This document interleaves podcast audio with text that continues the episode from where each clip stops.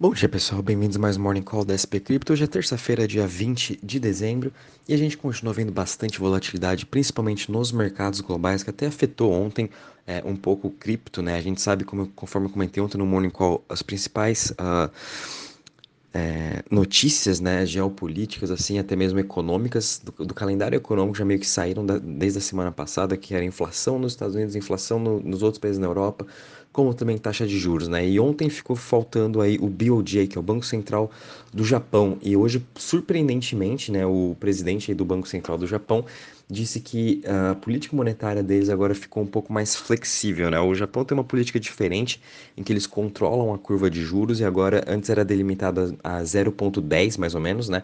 E agora eles, eles aumentaram essa banda para meio por cento. Então agora os juros longos, por exemplo, juros de 10 anos do Japão, agora pode chegar até meio por cento. É uma forma assim deles uh, aumentarem os juros é, teoricamente, vamos dizer, né, muito diferente do que a, a, Europa faz, do que o Brasil e os Estados Unidos, é que de elevar realmente a taxa de juros. O, o, o Japão controla a curva de juros. Então a curva de juros do Japão sempre estava parada nesse 0,10 e agora deixou a permitir chegar a 0 a meio por cento. Né? Então com isso é uma forma deles controlar essa, essa taxa de juros. Né? E vindo uma surpresa para todo o mercado, tanto é que a gente está vendo aí as bolsas na Ásia caindo mais de 2%, o S&P também já com uma queda de 0,60% e a Europa também já está para abrir no negativo. Né? Mesmo assim a gente está vendo aí no geral o mercado de cripto se segurando muito bem. A gente está hoje num dia positivo, subindo 0,60%. Bitcoin subindo 0,42% a 16.814. Seguida a gente também do Ethereum subindo 2,47% a 1.210. Binance também subindo, BNB, né, subindo 0,70% a 248 dólares. Ripple também subindo 0, uh, caindo 0,24% a 0,34. Dogecoin também caindo 4% a 0,07. Cardano caindo 2,46% a 0,25 e Polygon caindo 0,33% a 0,80. Já em relação às maiores altas das últimas 24 horas, a gente está tendo um bom destaque da Immutable X, uma das principais Layer 2 de NFT, subindo aí 11% a 0,45, seguindo aí de XDCE, uh, subindo 6,64% a 0,02%, e Bitcoin SV subindo aí 5,94% a 46,62%.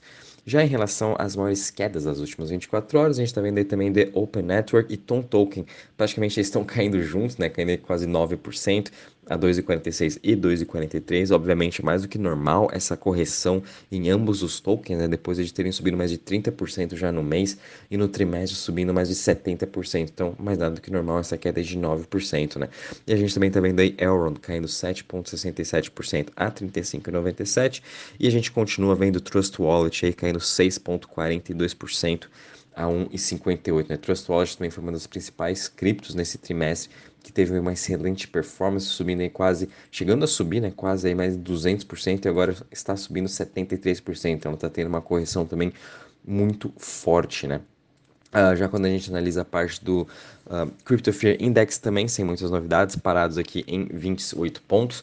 É, mercado de cripto está bem lateral, está se segurando muito bem, né? Já quando a gente vem aí para os mercados globais, obviamente uh, ainda tem muito chão ainda para cair as bolsas tradicionais. A gente veio é, é, Europa, Estados Unidos e principalmente na Ásia, né? Eles ainda continuam como overvalued. Cripto praticamente toda a desalavancagem já aconteceu, a gente não está mais alavancado, conforme eu já venho falando é, as pessoas que já tinham que vender realmente agora já venderam, né? O, o, que sobrou agora realmente vão ficar segurando e continuando fazendo seu preço médio. Outros motivos também de cripto aí ter possivelmente ter achado o seu fundo. Isso não tiver nenhum outro tipo de acontecimento macro, né? Como se a guerra da Rússia e Ucrânia piorar mais ainda, ou não sei, acontecer algum outro fator que não está é, precificado já no mercado, né? Isso sim pode surpreender e obviamente a gente tem que sempre ficar atento a esses outros tipos de fatores que a gente nunca imagina que pode acontecer, mas enfim, cripto aí está segurando muito bem né, em relação ao que está acontecendo nessa semana uh, nos mercados. Já vindo agora um pouco para a parte de DeFi, né, de Total Value Locked, a gente está tendo um dia também meio que neutro, está caindo somente 0,20%.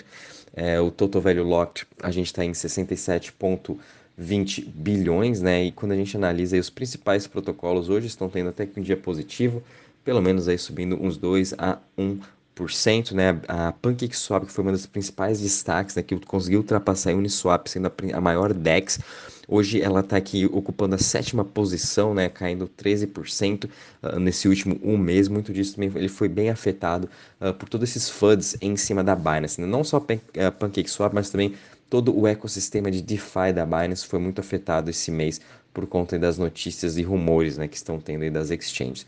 Já quando a gente analisa agora as principais chains, né, a gente ainda continua vendo o Ethereum com a sua força dominante em market share, 65,39%, seguido de BNB Chain com 10,38% e Tron uh, com uma dominância de 7%. Né? Quando a gente analisa também as principais chains, é, hoje até que está sendo um dia negativo para praticamente todas elas, com exceção da Torchain, e Ethereum que estão subindo, a Torchain subindo 1,56%, uh, ah, Ethereum também subindo 0,34%, e de novo, Torchain continua sendo destaque esse mês, à medida que cada vez mais pessoas estão utilizando a sua DEX, com essa integração que ela teve com a Trust Wallet também, muito provavelmente a gente vai ver um aumento gigantesco em seus volumes e negociações, né, já que a Trust Wallet também é uma das maiores uh, wallets, né, de hot wallets em que possui maior número de usuários depois da MetaMask. Né? Quem sabe muito em breve a MetaMask também pode estar fazendo aí essa integração de swaps. Né? A gente sabe que a MetaMask tem seu próprio uh, swap, mas não duvido nada deles também futuramente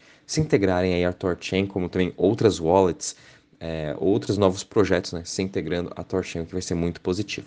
Bom, pessoal, vindo agora um pouquinho para as notícias, né? Ontem a gente teve bastante notícia muito positiva para o mercado, a gente continua vendo a adoção acontecendo, principalmente agora vindo do lado da Visa, né? Que eles anunciaram que vão começar a processar a parte de uh, pagamentos recorrentes utilizando a Starknet, né? Que é uma das principais aí Layer 2 uh, ah, do Ethereum, onde possui o IMX, né? Eles também foi construído dentro da Starknet e muito uh, já era para ter lançado seu token, acho que eles meio que postergaram, então quem sabe aí começo do ano que vem eles já vão estar também lançando o seu token.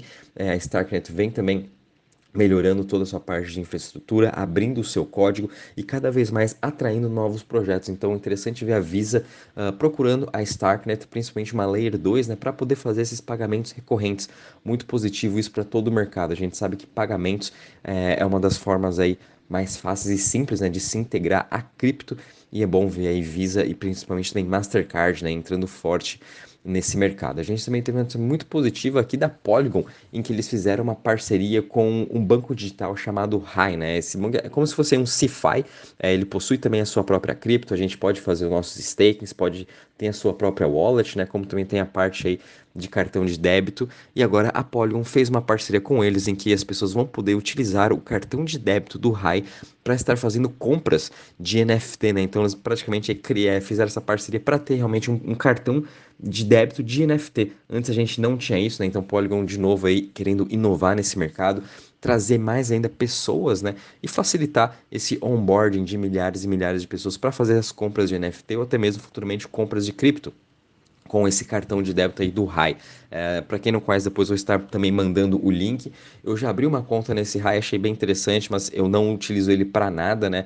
Muito por conta de ele ser aí também uma, um banco centralizado. A gente viu mais ou menos o que aconteceu com a, a Celsius no passado, né? Era praticamente aí, é, o, RAI veio da do mesmo estilo que a Celsius, né?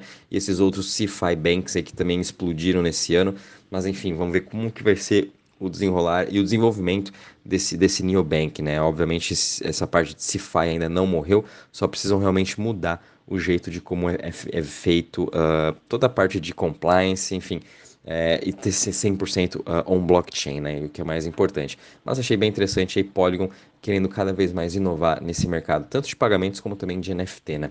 Uh, a gente também tem uma notícia muito positiva vindo agora para Sushi, né? Sushi aí, para quem não conhece, um dos OGs do mercado, um dos principais decks mais antigas também foi lançado aí uh, quando o Uniswap foi lançado, fizeram um fork, né, surgiu o Sushi, eles estavam com um problema muito forte aí de treasury, praticamente seu caixa já ia acabar já ano que vem, e com isso agora após vota uma votação muito acirrada, né, em relação ao seu DAO, agora toda a receita gerada dentro uh, do protocolo da Sushi, ao invés de ser alocada para quem possui o token da Sushi, né, que está fazendo staking, vai ser alocado diretamente para o seu tesouro, para o treasury, né? Assim, o Sushi consegue ter uma, um caixa maior e conseguir prolongar a sua vida ao longo desse bear market, né? A gente, esse foi o primeiro DAO que fez essa mudança aí drástica, né, de que os detentores do token agora não vão mais estar recebendo dividendos, entre aspas, né?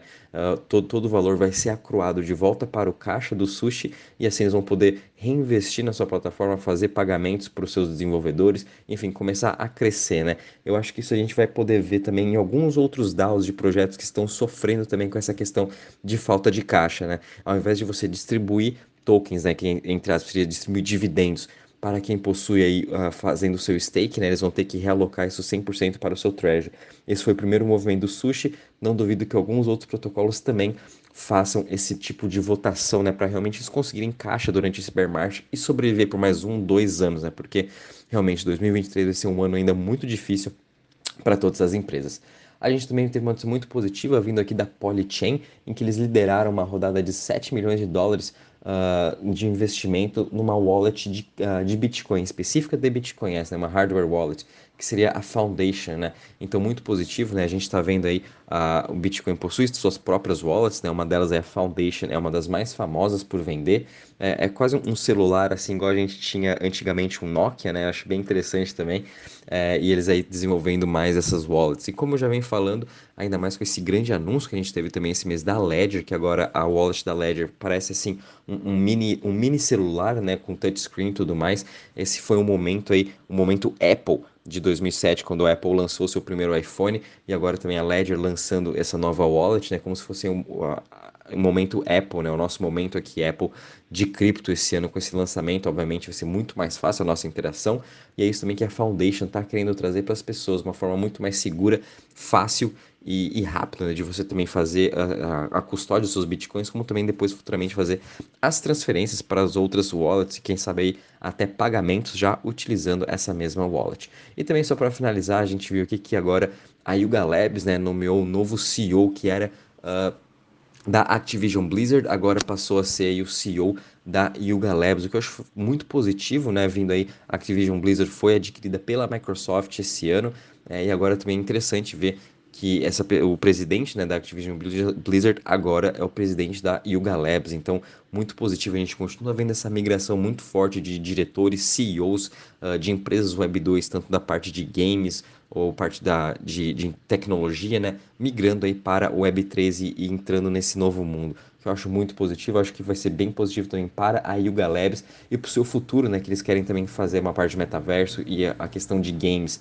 Então, realmente, esse CEO da Activision Blizzard, tenho certeza que vai saber o que fazer, né, futuramente. Bom, pessoal, em relação às notícias, é isso mesmo. Conforme eu falei, muito cuidado com o mercado macro, ele pode sim afetar um pouco a parte de cripto, mas, no geral, a gente vem segurando muito bem. Qualquer novidade, aviso vocês. Um bom dia e bons trades a todos.